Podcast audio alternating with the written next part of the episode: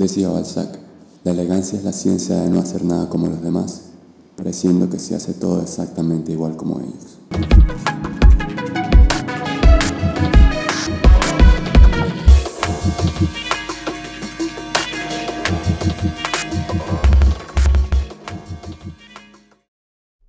Bueno, ¿cómo estás? ¿Cómo estás, Andrés? ¿Todo bien? An- Angélica, Angélica Castillo. Angélica Castillo. Eh, bueno, eh, eres artista, performance, em, Diseñadora de diseñadora de de vestuario, de moda, de moda, por supuesto. Claro. profesora, Profesora universitaria, sí. has sido profesora acá en España. Cuéntame un poco cómo empezó tu interés por, por la moda, por el vestuario, por el diseño de vestuario. Ok. Bueno, el interés por la moda como tal, creo que empezó desde niña, ¿no? Sabes que uno tiene un imaginario que lo va configurando desde pequeño. Este, sobre todo por los libros de literatura para niños con grandes, esos bellos dibujos, ¿no? Y entonces, claro, a partir de ahí, creo yo, porque es lo- lo- como lo, el recuerdo que tengo de los primeros trajes que yo dibujaba era de personajes, ¿no? Personajes que aparecían en los cuentos. Luego me interesé entonces por aprender a confeccionar y empecé a los 11 años a diseñar cosas para mí. Yo misma las hacía.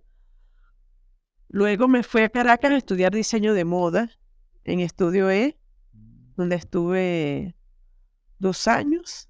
Ok. Y luego de allí, pues no, no fue suficiente para mí. Incursioné en el teatro eh, como diseñadora de vestuario. Ok. Eh, o sea, ¿y, cuánto tiempo estuviste trabajando en teatro? En el Teatro Juárez estuve trabajando dos años. Dos Ahí estuve trabajando dos años como diseñadora de vestuario. Luego lo dejé porque me fui para Italia a estudiar diseño de vestuario teatral. Ok. y cinematográfico. Estuve, hice unos cursos en la Universidad de Bolonia y otros en la Universidad de Urbino también de semiótica del traje.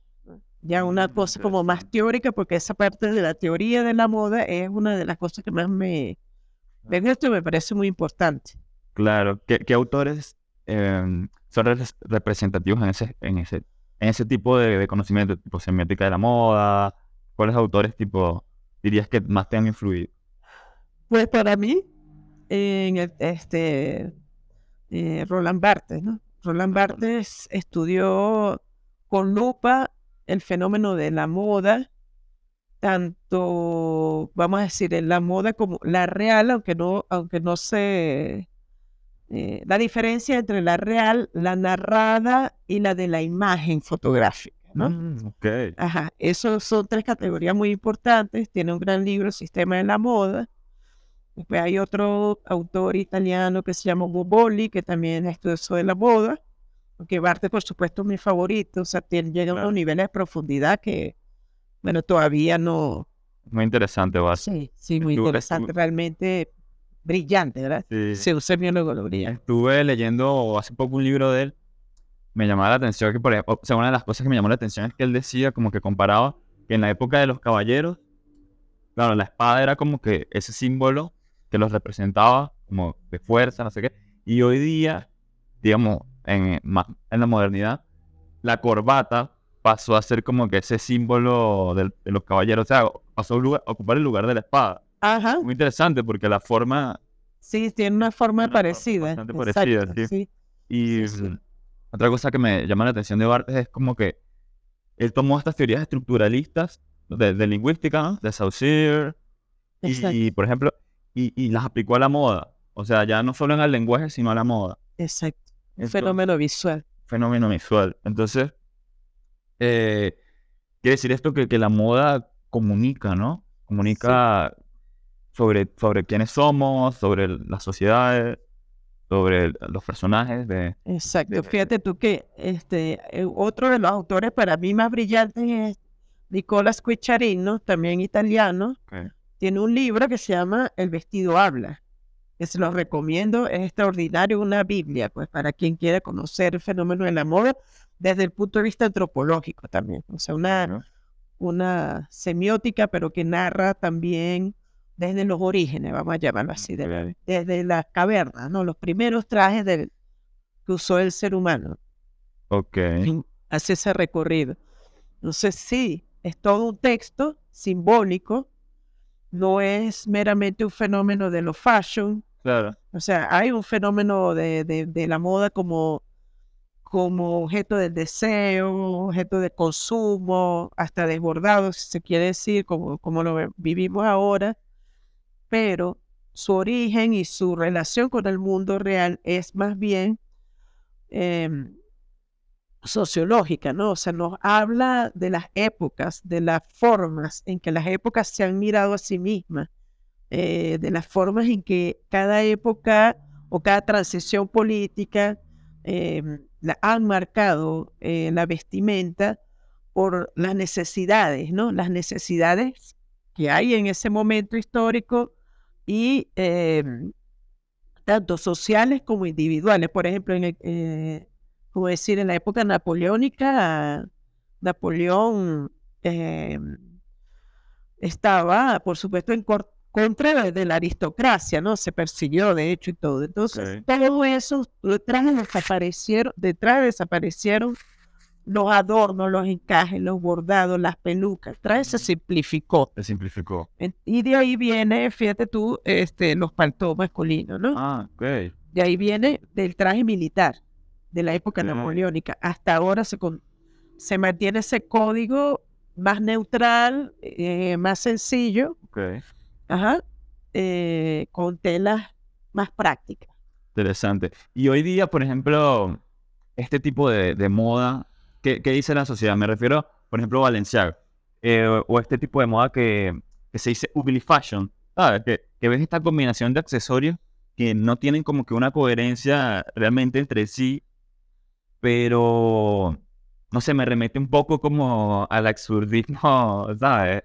Como que al no sentido. ¿Qué, qué, podríamos decir sobre eso? Sí, bueno, es como algo que, una relación con, no tanto con lo bello, sino más bien con lo que nos disgusta. O sea, una estética de lo chocante, mm. de, es lo que tú dices, de lo absurdo, de lo sin sentido, un poco para hablar también de este, de este momento histórico que vivimos, ¿no? Claro. Que por el mero consumo ya, o sea, cualquier cosa, la, le, damos, le damos un valor que no tiene realmente. Una tendencia importantísima que seguramente todos conocen, que podemos ver este como bolsas de basura o bolsos, carteras que parecen bolsas de basura. Eh, Kate West eh, lanzó su colección y la exhibió en bolsas, grandes bolsas de basura y ahí colocó la ropa. Entonces, toda una tendencia, ah. entre comillas, que habla de reciclaje y de la moda como basura, pero a la vez, extrañamente, mercantiliza de nuevo este fenómeno. O sea, va para adelante y va para atrás, va para atrás y va para adelante. Muy interesante, es como una crítica y a la vez una burla. Sí, una parodia porque realmente pues eh, es una moda ser ecológico, ¿no? Claro, exacto. O sea, es una moda, es una pose. Hay quienes sí lo son, no tienes que este, ir con una bandera y una este, hacer una manifestación para hacerlo, si no, pues realmente hacer los cambios que debas hacer en tu vida, los que este mundo te permita, ¿no? Claro. Porque realmente los grandes cambios, lo más importante, no dependen de nosotros, como tal, dependen de esperar ya hacer. Nosotros no podemos. Totalmente, totalmente. Este, mm, por ejemplo, hace, hace rato estábamos hablando como que de, de Kim Kardashian. Ah, como que e, ella que es como una generadora de tendencias en la moda y que y que a la vez es bastante disruptiva, me parece en algunos aspectos. Em, podríamos hablar de ella, por ejemplo, del traje de Marilyn, que se habló un montón. Ah, sí, sí. Bueno, a mí me parece el, personaje de Kim Kardashian, contrariamente a lo que mucha gente ve, o, eh, me parece un personaje interesante, porque no es ninguna, no es una mujer estúpida. Es una mujer de la imagen que vive dentro de los dispositivos de la imagen de esta época, como por ejemplo el Instagram, ¿no? sobre todo, vean que los trajes que usan no son ni siquiera para caminar, no le permiten caminar, son para ser fotografiados. Exacto. ¿no? Entonces es muy importante, es un, un ser que existe solamente ahí para la red, un personaje, no es que ella es así realmente en su casa, en su vida, no es, ella tiene que caminar, no se tendrá que hacer otras cosas. Pero ahí este, ella elabora todo un, todo un texto polémico, escandaloso, porque además, pues eso es una estrategia de marketing muy poderosa, eh, que le ha dado mucha visibilidad y que le ha generado mucho dinero, y fama, reconocimiento, ¿no? Eso es muy importante para muchas personas. Entonces, bueno, con respecto al traje de Marilyn, yo escribí un post que dice, el traje de Marilyn que eh, Kim jamás usó, ¿no?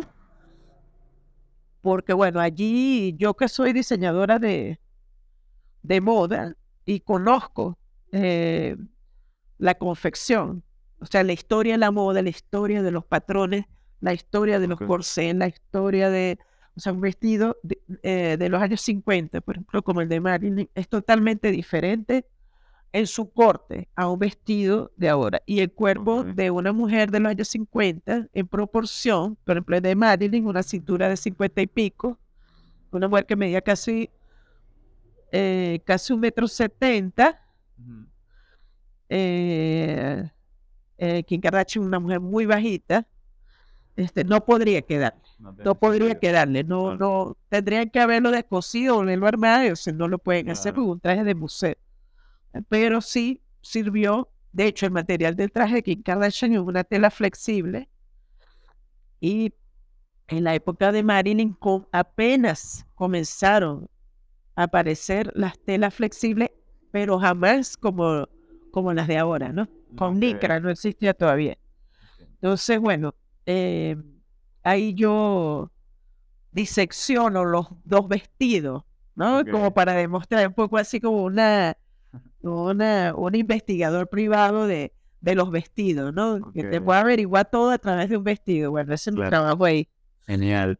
Y eh, yo sé que ah, Mari, oh, como que de alguna manera te ha influido, ¿no? O sea, tengo la impresión y, mm, porque bueno, te conozco desde hace tiempo. Y me llama la atención, ¿qué representa Marilyn como ícono? O sea, ¿por qué ha sido tan importante. A través de los años, sí, sí, como que permanece. Yo ya lo pensaba. Bueno, sí, me, ha influenciado porque mi primer personaje de teatro fue hacer de una actriz que estaba obsesionada con Marilyn Monroe. Okay. Entonces tenía, por ahí estar una foto, por ahí estará, sí, donde yo tenía el cabello platinado con el mismo peinado y todo, para, bueno, para aquella representación. Y lograr eh, este, ¿cómo se llama? Internalizar ese personaje que además no, como no es real. Ella es un ser como un puro caramelo, como un algodón de azúcar, en la imagen que tenemos, ¿no? Sí. Impecable, casi que brilla, Es mítico. bueno, por eso, por, por eso es que ha logrado hasta ahora permanecer en el imaginario colectivo de, de, de este mundo, ¿no? Claro. Sí es una mujer sexy, pero a la vez es infantil. Entonces, como es un paradoja, ¿eh? Sí, paradójico de contradicciones, como entre inocente y pícaro. Está, siempre se mueve ahí, ¿no? Entre lo dulce, lo siempre alegre, pero también triste. Entonces, ese, esa creación, la creación de Marilyn, pues, este, fue, estuvo muy, muy bien hecha por, por Lee Strasberg el director del Actor Studio, okay. que es la mejor escuela. La mente detrás de ella. Sí, claro. Claro. una gran mente detrás de ella. Es un arquetipo, Marilyn. Exacto. Representa un arquetipo de belleza y de feminidad. De feminidad. Exacto. Y de un conflicto interno de un ser, ¿no? Además, que es. Ah, nosotros realmente no sabemos cómo, cómo era esa mujer. Pero todos tenemos la idea de que era triste, que estaba triste, pero que estaba alegre, pero que sí, pero que no, pero que tal, ¿no? Y, y todos coincidimos en eso. Y es un imaginario que fíjate tú, el imaginario estético de su peinado, maquillaje lunar viene del barroco. Ok. No sé si ves esas mujeres con maquilladas muy blancas, Ah, con el sí. lunar y pelucas empolvadas, muy, ¿no? Muy Claro. claras también el cabello, ¿no? En ese tiempo que el maquillaje era como que súper tóxico. Sí, Claro. sí. Por el, porque te- contenía arsénico, imagínate. Ajá. La gente no sabía, bueno.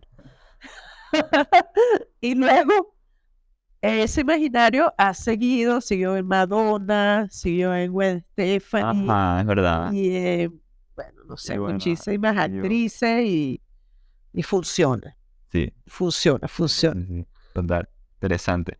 Y una consulta. El, el performance. Hablemos un poco de performance. Porque siento que es un arte que la gente eh, entiende muy poco. Este. Claro. También se ha prestado como que para que la gente haga cualquier cosa y diga como que es un performance. Entonces también como que, bueno, eso, ¿sabes? Entonces, y mm, su lenguaje también es complejo. Entonces nada, quería como que, como- ¿desde, desde qué momento te, eh, te interesó el performance? Bueno, en el te- mismo ¿Mismo teatro, teatro? porque conocí a un, que todavía somos amigos, imagínate, han pasado 35 años, y es Ok. uno- un hermano para mí, a Héctor Armas, un actor magnífico que venía del Teatro Nacional Juvenil de Caracas, y a Barquisimeto, y bueno, nada, me, me invitó a hacer un performance para una, algo como teloneo de un concierto con ese performance. Entonces, bueno, me allí me enseñó cómo improvisar desde mí, ¿no? En base a un plan, que es un- Ok. el- uno de los principios fundamentales del performance. Y luego, pues seguí con otros directores como Armando Holzer, que también es un gran director de teatro, un gran amigo, amado, pues extraordinario y brillante, que ahorita está en México. Hicimos varios performances en, eh, en los años que yo estuve en el- su grupo Tarima. Ok. Pero el performance, fíjate tú, que es un arte muy complejo, realmente muy, muy complejo, que tiene un lenguaje sofisticado, vamos a llamarlo así. Por eso es que es- nos cuesta comprenderlo porque tratamos de leerlo desde la intelectualidad. Y el performance, exacto, performance no es para ser racionalizado Ok. para ser vivido, sea para horrorizarse, no está hecho para agradar tampoco. Puede ser muy desagradable. Por ejemplo, este, los accionistas vieneses, que todavía quedan algunos, es un- son uno de los más, movimientos más radicales de performance. Este, son estos que seguramente ustedes conocen, que se, se cortan, ¿no? se hieren, se golpean. Ok. Y claro, a uno le, le- a uno como espectador le suscita este, algo muy desagradable, ¿no? Este, miedo, dolor, angustia, estrés, ¿no? Pero eso es lo que ellos buscan. O sea, mira, siente.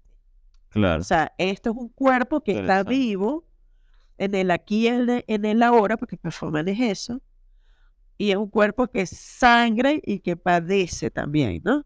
Exacto. Y yo te muestro esa capacidad, esa cualidad, del cualidad. cuerpo.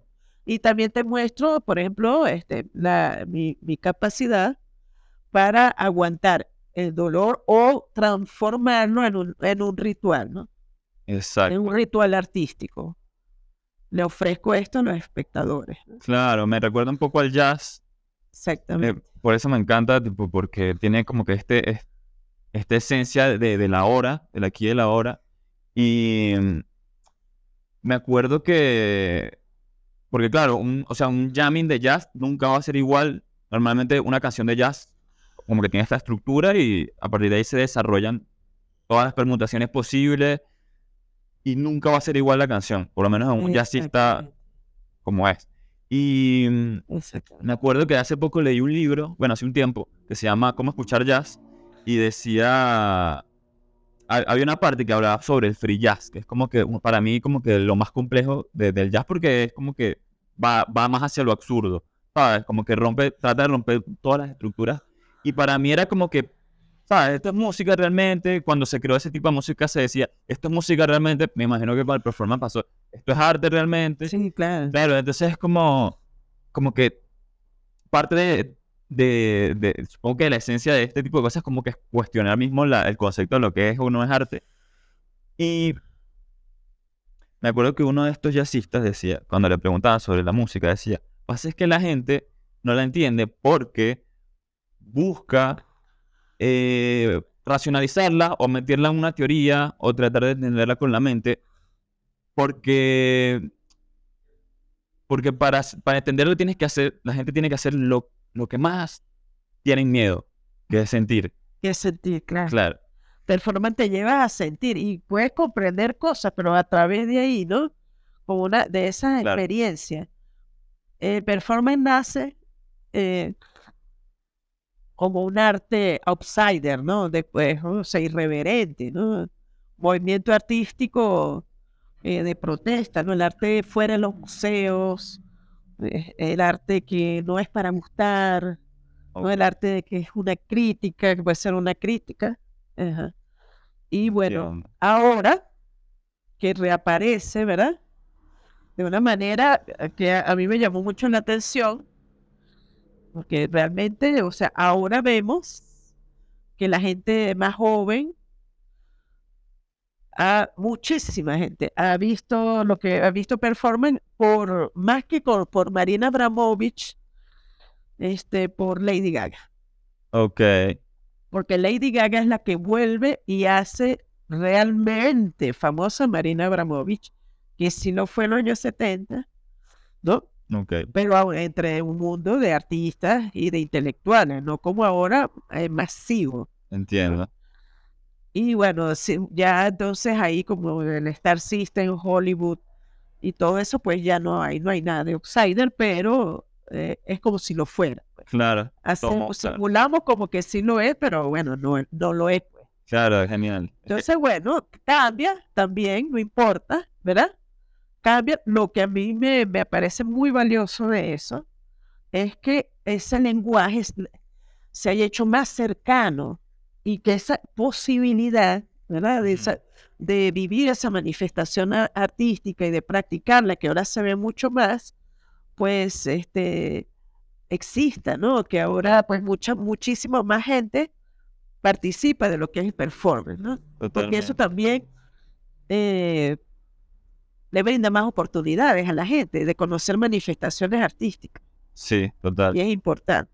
Sí, siento que, bueno, como estamos hablando, como que el performance eh, ha permeado todas las artes, hoy en día un poco, incluso, o sea, los videos musicales, los más interesantes, se, están inspirados en performance que se hicieron, o, o en el performance como tal, o, mm, o en fotografía también me, me llama la atención como que mm, de las- el tipo de foto que es más interesante para mí es esta que, que- está entre, entre el performance y la, y la foto y, la, y el retrato, por ejemplo, que me, me gusta el retrato. Este, porque, claro, es un lenguaje que tú dices, ¿qué es? ¿Pero qué significa? ¿Sabes? Te, te genera la pregunta, ¿qué, ¿qué significa? ¿Qué está pasando? Y es como que me encanta, o sea, es como, es como ir más allá de lo superfluo. Y, y bueno, también lo que dice me llama la atención porque, que, que an- o sea, el performance en su momento, es- esto es bastante de Leuciano, como que era una línea de fuga, tra- trazó su línea de fuga fuera del sistema, pues era outsider. Outsider, sí. Y el sistema la adoptó como parte ahora de, de sí. Es como que El sistema es el sistema es sistema. el sistema. Y no el sistema de la moda de Roland Barthes, ¿no? Total. Pero bueno, eh, es, también eh, no es malo, es bueno. No, exacto. Exacto, entonces porque ofrece cercanía y, ah, con el arte y eso es más importante que cualquier otra cosa. Claro. Eh, también que los artistas puedan vivir de, de su trabajo es maravilloso, ¿no? Es Exactamente. digo cualquier artista, ¿no? El performance, por supuesto que eh, dialoga con la literatura, ¿no? Porque está la poesía performa, performativa, música performativa, danza performance, teatro performance, moda performance, ¿no? O lo, fashion performance. Eh, y bueno, y así creo que hay 80, no, pero 40, 80, 40 formas ya académicamente establecida por la Universidad de, de Nueva Mm, York en el departamento de performance, sí. Unas 40, 40 líneas, vamos a decirlo así, de, de performance ya eh, reconocidas, como, como incluso para estudiarlas, pues. ¿no? Ok, ya claro, está claro. institucionalizado. Entonces, bueno, de hecho aquí en la Facultad de Arte de la ULA yo creé esa materia como Mm. optativa hace como, no sé, como 15 años, Genial. 15, 16 años. Y bueno, y, y fue muy querida por, los por los jóvenes, ¿no? Y otros que no eran tan jóvenes también. Es muy interesante, sí. Es, es un arte. No. A mí. Nos lleva el ritual, Andrés. Ajá, Eh, cuéntame. Nos lleva el ritual, o sea, porque viene del ritual, ¿no? De lo, o sea, el performance está en lo más primitivo de, de la cultura, ¿no? Está en ese círculo ritual que, lo, que, que aparece en prácticamente todas las culturas. Por ejemplo, la de nosotros, están los círculos chamánicos, por ejemplo, ¿no?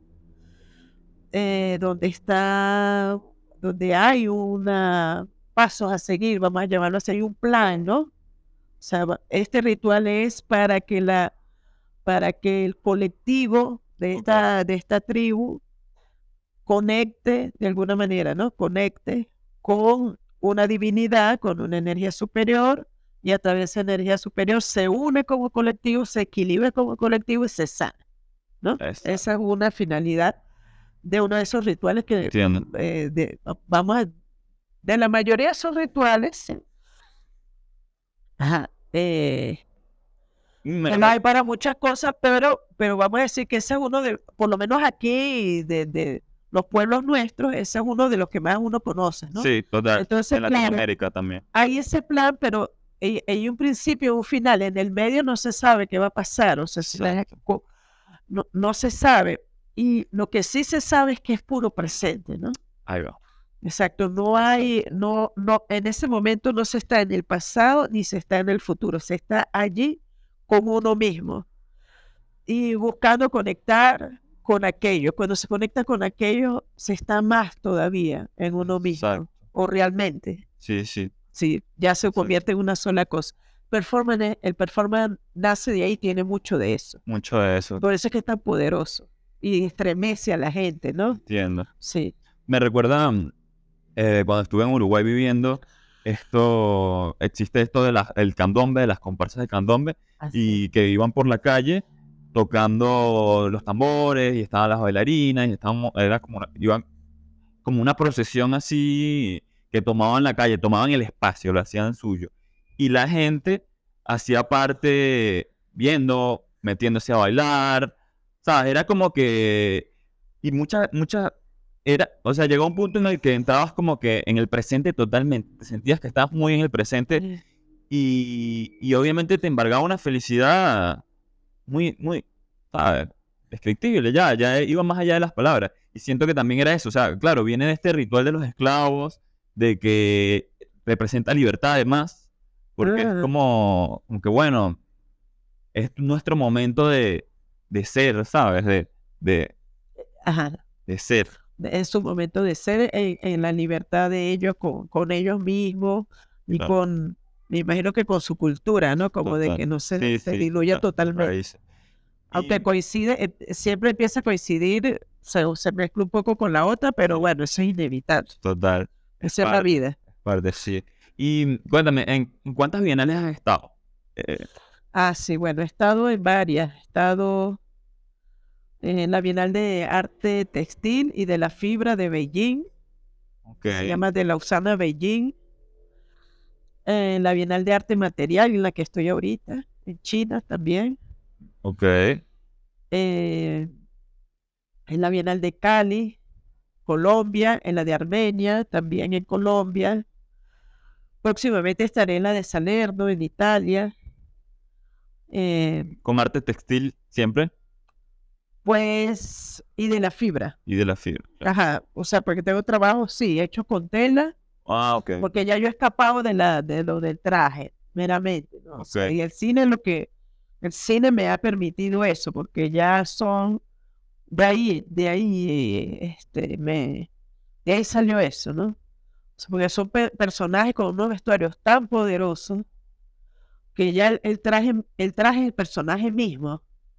Entonces solamente tienes que trabajarlo un poco más para convertirlo en un ser que puede vivir, existir por sí mismo, no necesita el cuerpo de un actor. Mm, Interesante. Vemos ahora que hay muchos vestuarios así en el cine, ¿no? O sea, porque ya tú no ves el actor Sí. prácticamente, Sí, o sea, sí. son todos, La estrella es el personaje. es el personaje. Claro. Exacto, entonces, bueno, yo estaba en esa búsqueda. ¿Cómo creo yo el personaje sin que se, sin que se diferencie el traje del personaje como en uno, ¿no? Claro. Soy yo y esta es mi ropa, no, tiene que ser todo lo mismo, como esos personajes de Del Toro, de Guillermo del Toro, que son tan, tan geniales, ¿no? Sí, son Entonces, bueno, eh, de ahí, de ahí salió eso y bueno, feliz, feliz con eso. Eh, de otras exposiciones en Italia, he hecho otras aquí en la Galería de Otra Banda, donde trabajo, y que es uno de los lugares más extraordinarios para mí, de verdad. Se lo recomiendo. es un paraíso y siempre tenemos cosas allí bastante buenas. Eh, Genial. y bueno, y así, así voy, así voy. Me, me acuerdo de una obra tuya que me encantó, que, que mi hermano como que te hizo el video, las Ah, sí, fotos, en sí. época de pandemia todo era virtual y bueno, quedó perfecto. ¿Qué? Cuéntame un poco del concepto de, de esa obra, cómo, cómo, me acuerdo que era como que un, el busto de un maniquí, Parece a partir de ahí. a partir de ahí, exacto, Sí, y tiene, tenía como un mapa, sí, o sea, se llama Anima Mundi. Anima Mundi. Sí, este Héctor Azuaje me hizo el video extraordinario. Ya ha viajado y va, y, y, toda- y va a viajar en este año. Está ya invitado. Entonces, para, por ejemplo, para la Bienal de Saler. Eh, Anima Mundi es un. eh, nace a partir de un texto de Italo Calvino, de su libro Las ciudades invisibles. Entonces fue una, uno de los libros emblemáticos para mí desde el punto de vista de la literatura, pero que también está en el borde entre la- lo histórico y lo ficcional, ¿no? Ok, Ajá. Y bueno, me llevó a mí a pensar cuál sería la ciudad invisible de los inmigrantes, por toda esta historia que hemos vivido nosotros aquí en Venezuela, que bueno, la gente se va, regresa, ya cuando regresas, pues eres otro. claro. eh, El lugar también es otro. Ajá, o, o te vas a otro sitio, es como buscando una, una tierra prometida, ¿no? Donde Claro, hacer un- Exacto. donde estar feliz, donde realizar tu sueño, donde, Shangri-La. Exacto, el Shangri-La, donde, o sea, una tierra, una tierra cálida y amorosa que te cobije, ¿no? Después de, bueno, y de ahí nace Anima Mundi, que es este continente. Por ejemplo, como lo fue para los italianos. Exacto, lo fue.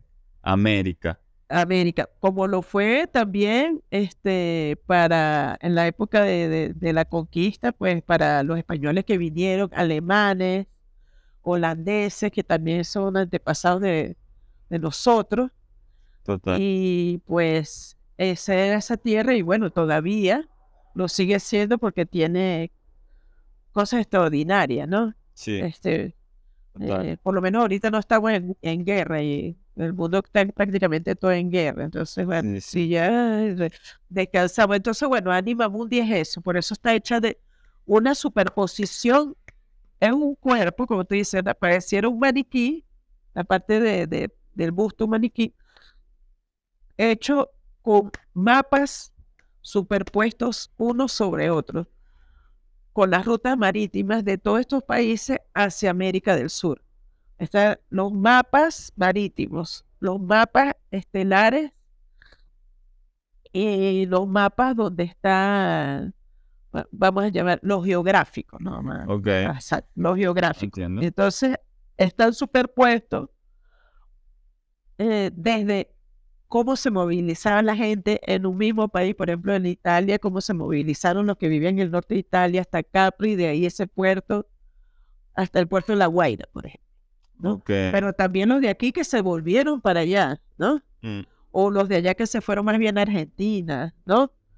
Y, Entiendo. y sí, todo sí. es, bueno, es, eh, es un cuerpo hecho de viaje, como Claro. digo yo en el texto, un cuerpo hecho de viaje. Genial, genial. Sí, Va- Vale la pena ver eso. vale la pena ver. Sí, sí vale la pena ver. Y mm, este, tú, por ejemplo, sé que Baudrillard eh, es como que ha sido un, un autor y que a ti te ha interesado a lo largo del tiempo. Sí, sí, claro. ¿Cuál sería alguna, alguna de las razones por, de, de, de ello? Es su mirada sobre, su mirada muy contemporánea sobre el mundo, ¿no? Ok, Este, eh, con una, por ejemplo, se les ha dicho que, que Baudrillard este, es un autor postmoderno. ok. Yo pues no, no, no tomo esa postura ni, ni contraria tampoco, pero diría que sí, para mí, lo que veo de profundamente contemporáneo de Baudrillard no solamente son sus ideas, sino su escritura. Sí, ok. Porque su escritura, o sea, la sintaxis que él usa es muy particular. ok. No es esa sintaxis de, la, de la- los teóricos de la modernidad, por ejemplo, ¿no? Sí, Cambia. Y cambia porque las problemáticas y su visión del mundo es diferente. sí, Y su forma de pensar es diferente. sí, Entonces, bueno, ya nada más por ahí Es- bastante, interesante. bastante. Eh, bueno, Porque, ¿qué aparte- dirías? Como que toma, o sea, no es como que, bueno, esta es mi teoría, sino que va tomando aspectos de cada uno y va articulando. ¿O, o cómo? este, es, es la forma en que él construye el mismo texto. O sea, ¿cómo se, se llamaría? Desde, desde la construcción drama- gramática, vamos a- Ok. ¿no? la sintaxis, la prosodia, eso. Pero claro, aparta, no, to- ap- no solamente es eso, sino su idea sobre, sus ideas sobre por qué el mundo, sí, el por qué el, este mundo es como es, ¿no? O exacto. sea, que pudiera, que ahí tiene un, él tiene uno, un pequeño libro, si se le puede llamar así, son pequeños artículos sobre, para ver, la violencia en el mundo, Ok, donde es, eh, hay artículos de él y de Edgar Morin, donde analizan el, el fenómeno de la, fi- de la violencia en el mundo, ¿no? O sea, la guerra, este, la, la, el, eh, el derrumbe de las Torres Gemelas, toda esta, el- la, esta invasión permanente a, a, Oriente Medio y toda esa violencia tan grave. Y bueno, y ahora vemos que eso no ha bajado como uno quisiera, sino que más bien se ha movido, ¿no? O sea, el fenómeno de la violencia no, no, no ha cesado. Entonces, bueno, ellos lo, lo analizan de una manera que es muy atrevida, porque, bueno, él toma posturas que muchos otros intelectuales no se atreverían. sí. Cosas que dice que otros no se atreverían, pero él la decía. Me- eh, eh, ahorita estábamos hablando de Edgar Morin. Hablamos de Morán, y, eh, no, hablamos de Morán en función de ese pequeño libro que... Claro, sí, claro. Ajá, pero... No, pero el pensamiento complejo de Morin. Ah, ok. su, relevancia actual. Porque, Ah, no, em, sí, bueno. Ya, eso... ¿cuál es su relevancia? Sí, sí, sí. Bueno, fíjate tú, Andrés, que a mí algo que me llamó, yo lo conversaba en estos días con mi hermano, que me pareció tan brillante de Morán, que ahorita creo que va a cumplir 102 años, y durante la pandemia, o sea, él sintió la necesidad profunda de comunicarse con, con la gente, ¿no? Ah, ok. O sea, ¿cómo hago yo para hablar de lo que está sucediendo y brindar? Porque digo que Morán es un filósofo luminoso. O sea, que eso es como, no es más o menos, no es más o menos, o sea, no es abismático, Sí, sí. sino más bien luminoso. O sea, te ofrece eh, salidas, propone vías. Bueno, de hecho, así hay uno de los últimos libros, ¿no? Creo que se llama así, La Nueva Vía. No estoy totalmente segura, pero bueno. eh, y él, bueno, dijo, no, nada, yo voy a usar las redes sociales. Ok. Voy a escribir posts muy cortos con una imagen que es una foto de él o de otro escritor eh, eh, importante que tiene algo que decir para este momento. Y así yo voy a llegar y voy a impactar positivamente sobre la vida de la gente. ¿Qué es lo que me interesa? Interesante. O sea, no me interesa abrumar más. Claro. Por, ej- por ejemplo, hay una que escribió que me, me quedé así. Dice, bueno, si queremos ser felices, tenemos que construir y habitar pequeños oasis de felicidad. O sea, ya no puede- podemos eh, pretender que vamos a, tener un mundo feliz. Eso ya, a, a menos que sea el mundo feliz este del Soma, pero, pero en esta realidad, pues no. Entonces, pues claro. a partir de la complejidad moral, nos ha enseñado a comprender el mundo. Claro. ¿Qué sería la complejidad en este sentido? La complejidad, bueno, el pensamiento complejo em, es una manera, ¿no? De comprender el mundo y de vivirlo también. ¿no? ¿A través de qué? Pues verlo de, desde sus diferentes ángulos, ¿no? Ok. O sea, no desde una sola, una sola idea, una sola manifestación, una sola disciplina, Exacto. porque se quedaría corto, Exacto. sobre todo más ahora, ¿no? Donde ya pues, por lo general la gente no es especialista en algo. Hay quienes sí, los, sí lo son, pero el mundo de ahora te mueve a conocer más de todo para poder funcionar aquí. Sí. ¿verdad? Y también para poder estar un poco más tranquilo, o sea, saber, por ejemplo, que la naturaleza es importante y es necesaria, o sea, es necesaria, Ujú. es necesario cuidarla, ¿verdad? Que nosotros formamos parte de ella, ¿no? Así eh, tú seas, por ejemplo, ingeniero y yo sea, no sé, médico, pues, que Sí. tengamos una, una mentalidad más, más este, científica, ¿no? Ujú. Pero que hay que tener una relación con el mundo natural Sí. que también es importante tener una relación con el mundo desde el punto de vista de la sensibilidad, como en el arte.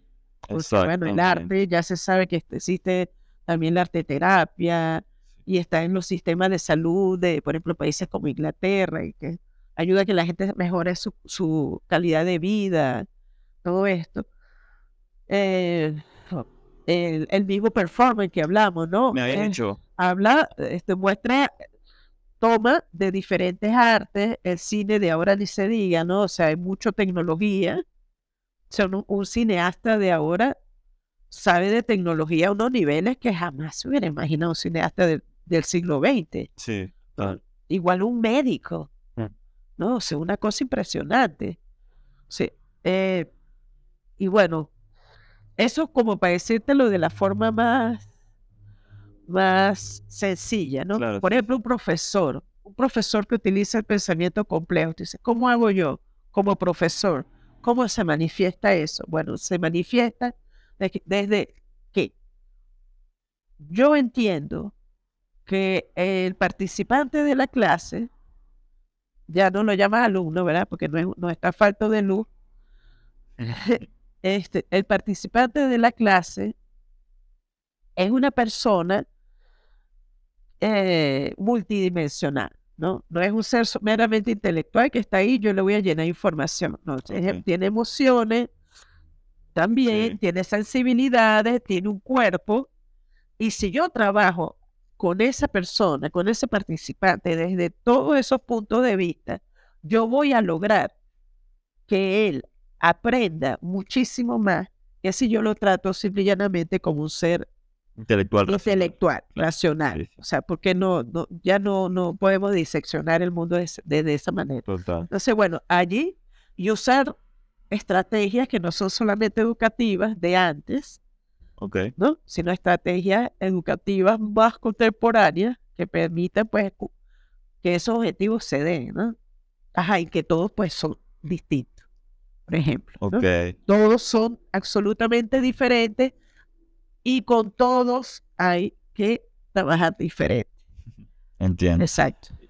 Una consulta. ¿Tú crees que la, la sociedad puede ser ideologizada o manipulada mediante la moda? O sea, ¿tú puedes afectar a una sociedad mediante la moda? Sí, claro. Sí. Claro, sí. ¿Se ha hecho? O- Sí, sí, sí. O sea, bueno, puede, por cuestiones, porque, bueno, la moda en momentos se ha transformado, por ejemplo, como en los... En los O sea, mi pregunta es si, es, es- si eso es posible, o sea, como que la moda afecte a las personas o la moda es simplemente una expresión de, ah, de cosas, ¿sabes? De, de, de- de cultura, de la persona, ¿sabes? Sí, bueno. Como es, es una expresión, ya, ya, nada más, o también puede tener como que este, este, este poder, ¿sabes? Este poder de, de generar un, discurso. sí, no, la moda, Y sin duda, ¿no? la moda es un discurso. ¿no? La moda es un discurso. Sea que uno mismo a propósito lo genere, ¿no? Sabiendo cómo, este, por ejemplo, yo me voy a vestir en este momento, que tengo esta entrevista contigo y Sí. que yo sé, por ejemplo, yo que manejo los colores, que si yo me pongo algo rojo, van a centrarse mucho ¿no? Claro. eh, en, mi, en mí, ¿no? Van Sí, a estar más, más atentos. Y si yo me pongo algo, no sé, verde claro, no les interesa. Se vuelven Mm. tan aburridos para el ojo que no les interesa verme. Interesante. Y se pierde mucho el interés ahí, ¿no? Claro.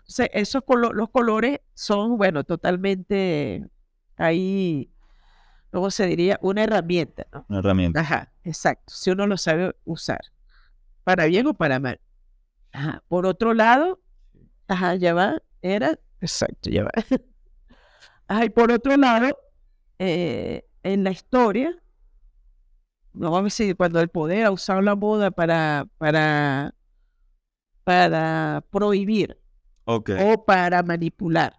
Por ejemplo, bueno, eh, cuando en la época de Garibaldi la, estaba prohibida la tela roja. Por eso los revolucionarios se vestían de rojo.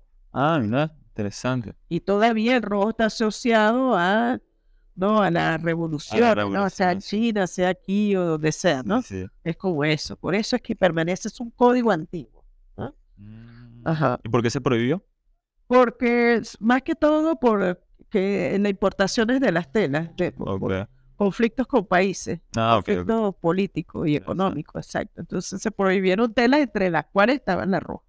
Bueno, como el- el- la historia de- de- del púrpura, del morado. Es interesante. Ajá, exacto. que él usaba, o sea, para crear una tela de color morado tenías que matar, no sé, como mil caracoles de una especie muy rara y, y traer, que estaban en el Himalaya prácticamente, algo así súper exótico. Y obviamente los que solo podían vestir ese color en aquel momento era la, la Claro, la, la realeza. La realeza, Realeza. exacto. La realeza, por eso se le liga también ahora la espiritualidad, exacto, ¿no? Bueno, Sí. aunque bueno, la gente que maneja también otros códigos de ese universo, pues también tendrá- otras claro. razones, pero también esa es una, ¿no? Claro. O sea, porque bueno, la realeza eh, supuestamente era designada, era designada por Dios. Claro, Entonces esos exacto. colores eran solamente para ellos. ¿no? Eh, y bueno, no sé si ahora ya es un color más, mucho más común, pero bueno, queda con unos toques ahí ritualísticos, ¿no? Fíjate que en el luto el único color permitido es el morado, aparte del negro. Y el Sí. blanco, este, es, el, el morado. Entonces, los trajes litúrgicos todavía tienen elementos morados, violetas, ¿no? ¿Litúrgico? ¿A qué te refieres con litúrgico? este de, de la eh, de los eclesiásticos masculinos Ok, sí, sí, trajes de sí. la misa Ah, tienen estas bandas aquí no mm, ok. es este, Interesante. bueno, sí sí y bueno Y mm, esto de... mm, Sé que en algún momento hiciste un performance que estaba relacionado con Blade Runner, con los, los replicantes, con... Este libro me, enca- me encantó cuando lo leí porque aparte que el, el nombre es Sueñan los androides con ovejas robots, Ah, sí. es como una pregunta filosófica sobre qué es ser una persona, qué es existir, qué es tener alma, qué es ser humano o también qué es Dios. ¿Qué, de, qué, ¿De qué trataba ese performance? Sí, se llamó, se llamó el backstage de los replicantes, sí. Ese fue el primer performance que hice yo aquí, Okay. o sea, grande, ¿no? En el 2005, en- para la inauguración del primer festival de cine, Festival del Cine Nacional. Ajá. Este, pues yo siempre he tenido fascinación por, por los replicantes de todo tipo, sean muñecos, títeres. Este, no puedo tener un androide todavía. No sé si en el futuro se podrá tener, no sé, Muy pero probable. este Pinocho, ¿no? Que creo que es uno de los primeros. Mm, Es verdad. O sea, ¿sabes? Este, em, que deseó ser un humano, o bueno, su padre deseó que él fuera humano y él después era, bueno, en un momento no era totalmente humano, pero después sí era humano. Claro. Bueno, Frankenstein, ¿no? Frankenstein, uno de mis personajes favoritos. Porque, bueno, estos son seres que se plantean profundamente este, las preguntas más, más importantes de la filosofía, ¿no? Son seres con muy- una complejidad muy profunda que de verdad necesitan saber quiénes somos, a dónde vamos y de dónde venimos. ¿no? Total. Y ese es su conflicto. Por eso, por lo general, se vuelve monstruoso, mata, bueno, Blade Runner, ¿no? Claro. O sea, eh, no entiende, no entiende qué pasa, tú eres mi padre, le saca los ojos, ¿no? Sí, sí, Porque sí. bueno, o sea, si tú eres mi padre, ¿cómo quieres matarme? Exacto. O sea, si yo lo que quiero es vivir, o sea, normal, no quiero nada más nada. O sea, Totalmente. entonces, bueno, eh, igual es una metáfora de, Roy es una metáfora de Frankenstein, ¿no? Igual cuando muere, ¿no? Sí, Cosa eh, poética ¿Te extraordinaria. acuerdas de ese diálogo? Claro. Es uno de los diálogos más maravillosos. Maravilloso Sí, del sí, cine, sí. Sí, sí, sí, una cosa increíble. Es un ¿Cómo era? Ay, ya va. Sí, dice, bueno, ¿Cómo es? sí, sí. Bueno, él dice, he visto, este, nave- he visto, este, sí, navegar ma- naves más Sí. allá de, de Tannhauser. De Thanos. Sí. He visto nacer galaxias eh, En Orión. en Orión. Sí, por- exacto.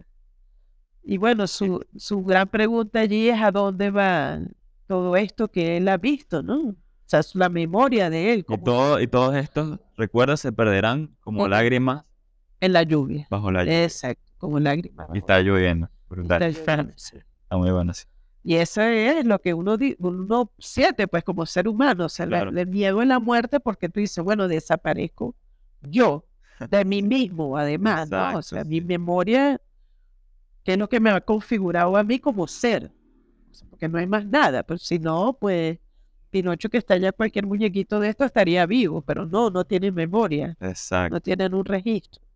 Aunque no podemos decir que un androide o una computadora tenga vida, porque tenga una memoria, pero es lo que, pero es un interrogante o una incógnita o, y un temor que tenemos, ¿no? También, que suceda, ¿no? Que es lo Sí. que vemos en Blade Runner, no sabemos qué va a Sí, pasar sí. ahí, no sabemos. Es muy interesante. sí. O sea, ahorita hay una- esta crisis que se generó por la, la inteligencia artificial esta que es muy brillante Exacto. y el ser humano le da como miedo y él también le da como un poco envidia, pero también le da como rabia, Sí. porque dice, bueno, pero ¿cómo va a ser más inteligente que yo? O si de verdad es más inteligente que yo. Pues, ¿Cómo Sí. eso, no? ¿Qué es la inteligencia? ¿Qué es la inteligencia? ¿Cómo puede pensar por sí mismo si no está vivo? Entonces, claro, esas son las preguntas Las de las preguntas. Totalmente. Esas son las preguntas de las preguntas, totalmente filosóficas. Y todos estos personajes, pues, del backstage de los replicantes eran desde Pinocho Ok. Hasta replicantes como los de Blade Runner. Había dos muchachas eh, maquilladas y vestidas como Rachel, como ese Nexus 8 creo que es, ¿verdad? Que es perfecto. Y yo no puse uno porque ya existe Rachel, sino dos. Porque entonces eh, hay dos Rachel, ¿no? Es como ya, bueno, ya sabemos que hay una, pero si vemos dos, eso sí nos va a impactar, ¿no? Ok. Ajá. Que se movían igual, y de- todo era idéntico, ¿no? Una cosa así que Concha. sí, da, causaba un poco de miedo. Sí. Había muñecas y bueno, y era como el universo de ellos cuando nadie lo está viendo. Claro. Un poco la tienda de, la tienda no, el laboratorio de, de este otro creador de Blade Runner que, que tenía su, su, su casa, este, muñecos de todo tipo y los muñequitos recibían a, Ah, de la primera película. sí, de la primera. de la primera. Exacto, como dice él, él es también un ser fallido, ¿no? Para esa sociedad, ese mundo, que son los que quedan en, en la tierra, pues los que no son, Claro. los que están enfermos de algo y los otros los que están muy bien, pues para las colonias. Ahí va. Supongo hace como 300. Sí. Son un 300 de- de- del siglo XXI. Mira, y ella es del siglo XXI. Sí, me acuerdo que también una, una de las cosas que se plantea en el libro es como que, claro, o sea, un ser tan perfecto como, como era Roy, por ejemplo, tenía que ser efímero. O sea, no podía durar 100 años. Es como... Porque Roy creo que dura 3 o 4 años, que, que es uno de sus problemas, como que, ¿por qué mi vida dura tan poco? ¿Entendés? Y era como que se planteaba eso en sus preguntas filosóficas del protagonista. De- genial, o sea, Simple y llanamente sabe por qué, qué sucede ahí. Que claro, él ya al ser tan, o sea, como tan avanzado, ¿no? Como ser, eh, como criatura, vamos a decir, como replicante, porque no solamente desde el punto de vista físico, sino también intelectual, era el líder de ellos porque era el más inteligente. claro. y era el más fuerte y era el más ágil, ¿no? todo, todo eso, ¿no?